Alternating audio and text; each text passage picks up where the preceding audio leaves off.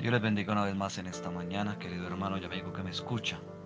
Hoy continuamos con nuestra semilla en la palabra del Señor. Estamos mirando esto es para los que aman a Cristo y Dios Padre con su Espíritu. Pero hoy vamos a ver la esperanza del cristiano. ¿Cuál es esa verdadera esperanza del cristiano? Y eso lo vamos a ver en Primera de Pedro, capítulo 1, verso 3, 4, dice lo siguiente. Bendito el Dios y Padre de nuestro Señor Jesucristo, que según su grande misericordia nos hizo renacer para una esperanza viva por la resurrección de Jesucristo de los muertos, para una herencia incorruptible, incontaminada e inmarcesible, reservada en los cielos para vosotros. Qué, qué tremenda palabra del Señor. Para el cristiano la esperanza en las cosas de Dios abarca más que lo mejor que esta vida puede ofrecer. La esperanza más preciosa para, para él está en lo que espera en la eternidad. O sea, esta esperanza, lo mejor para el cristiano es esta lo que está esperando en la eternidad. El siervo de Dios espera con alegría el tiempo glorioso, eh, cuando habiéndose despojado de su cuerpo mortal, tendrá una parte en el reino eterno de Cristo. Así compartirá la alegría y la, y la gloria del cielo para siempre. Eso es lo que la esperanza del cristiano. Entonces miramos que lo que es la verdadera esperanza es segura y firme, como nos lo dice la palabra en Hebreos 6:19. Y en Hebreos 6:19 dice, la cual tenemos como segura y firme ancla del alma y que penetra hasta dentro del velo. Entonces tenemos un fortísimo consuelo, dice el verso anterior tenemos el ancla del alma, la esperanza es nuestra ancla. ¿Cuál es esa esperanza? Que vamos a pasar la eternidad con nuestro Señor Jesucristo. Esa es nuestra esperanza en estos tiempos de dificultad, en estos tiempos de angustia, en los cuales nosotros a veces nos afanamos, pero nuestra esperanza, la esperanza del cristiano, es segura y firme. Es el ancla del alma, como lo dice en Hebreos 16, 19. Y tenemos claro que esta esperanza, que esta confianza, esta esperanza que tenemos nosotros, también es buena.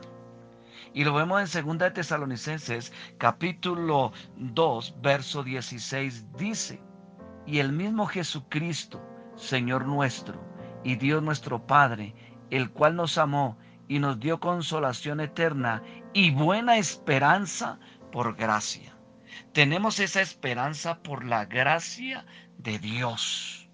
Como lo dice el versículo, de nuestro Señor, de nuestro Señor y Dios nuestro Padre. ¿Quién es? El mismo Jesucristo, el cual nos da esa buena esperanza por gracia. ¿Qué quiere decir por, por gracia? Quiere decir por bondad, por el don de regalo, porque no, era, no éramos nosotros aquellos que teníamos ese privilegio de recibir ese don, esa gracia, esa salvación por medio de Jesucristo, para que tuviéramos una consolación eterna en Él. Cuando me habla de una consolación eterna en Él, es que dice, aunque yo tenga sufrimientos aquí en la tierra, tengo la consolación y la esperanza eterna en Cristo Jesús. Por eso es viva, esta esperanza es viva. Dios nos hizo renacer para una esperanza viva y por la resurrección de Jesucristo. Esta esperanza es viva, no es algo ficticio, no es algo simbólico, es una esperanza viva. ¿Y por qué es una esperanza viva? Porque mismo Cristo al resucitar nos dio esa esperanza, nos dio esa vida eterna para poder pasar la eternidad con Él.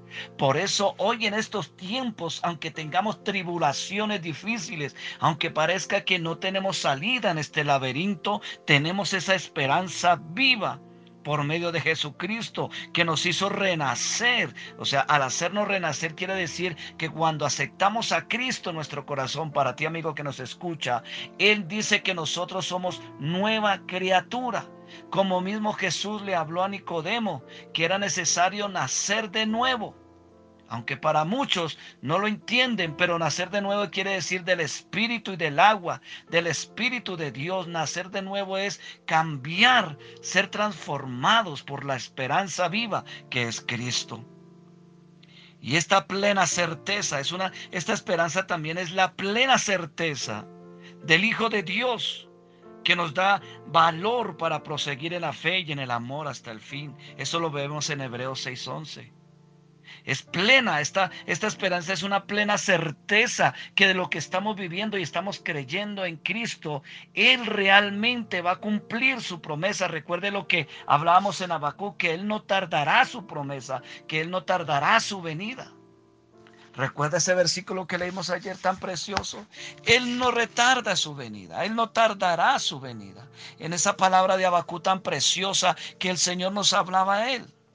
Dice en Abacú 2, 3, 4, dice, aunque la visión tardara aún por un tiempo, mas se apresura hacia el fin. Esa es la esperanza, porque en el verso 4 de Abacú 3 dice que el justo por la fe vivirá. Tenemos la esperanza viva de Dios. Tenemos esa plena certeza de que nosotros vamos a estar al otro lado de la eternidad con nuestro Padre si nos mantenemos firmes creyéndole a Dios.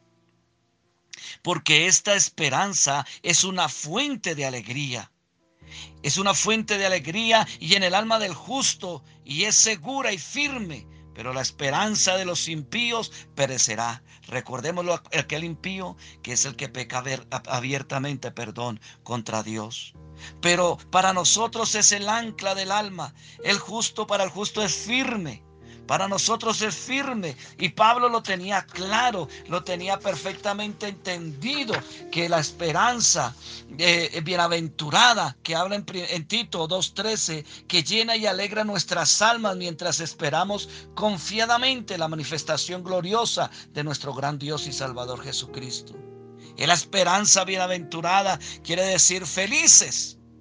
Por eso, querido hermano, no desmaye no se suelte, no deje que la circunstancia lo aflija, sino mantenga esa esperanza viva. La fe, la fe en Dios de creer en su palabra y sus promesas. Y Él nos hace esperar y es la verdad y la esperanza de que se cumplan esa promesa. Y la promesa mayor es que usted y yo pasaremos la eternidad con Él. Por eso, hermano, la esperanza viva es Cristo. No te sueltes si tú amigo que me escuchas. Esa esperanza también es para ti. Si vienes a Cristo hoy, lo recibes en tu corazón. Y le dices, Señor Jesús, tú eres la esperanza que yo anhelo, el gozo, la felicidad que yo necesito. Pero reconozco que soy pecador, que he pecado abiertamente contra ti y necesito que tú entres a mi vida y seas el Señor de ella. Reconozco que soy pecador y necesito tu salvación, amado Jesús. Entra y mora en mí para que esa esperanza viva sea realidad en mi corazón. Continuaremos en el día de mañana. Dios le bendiga, Dios le guarde.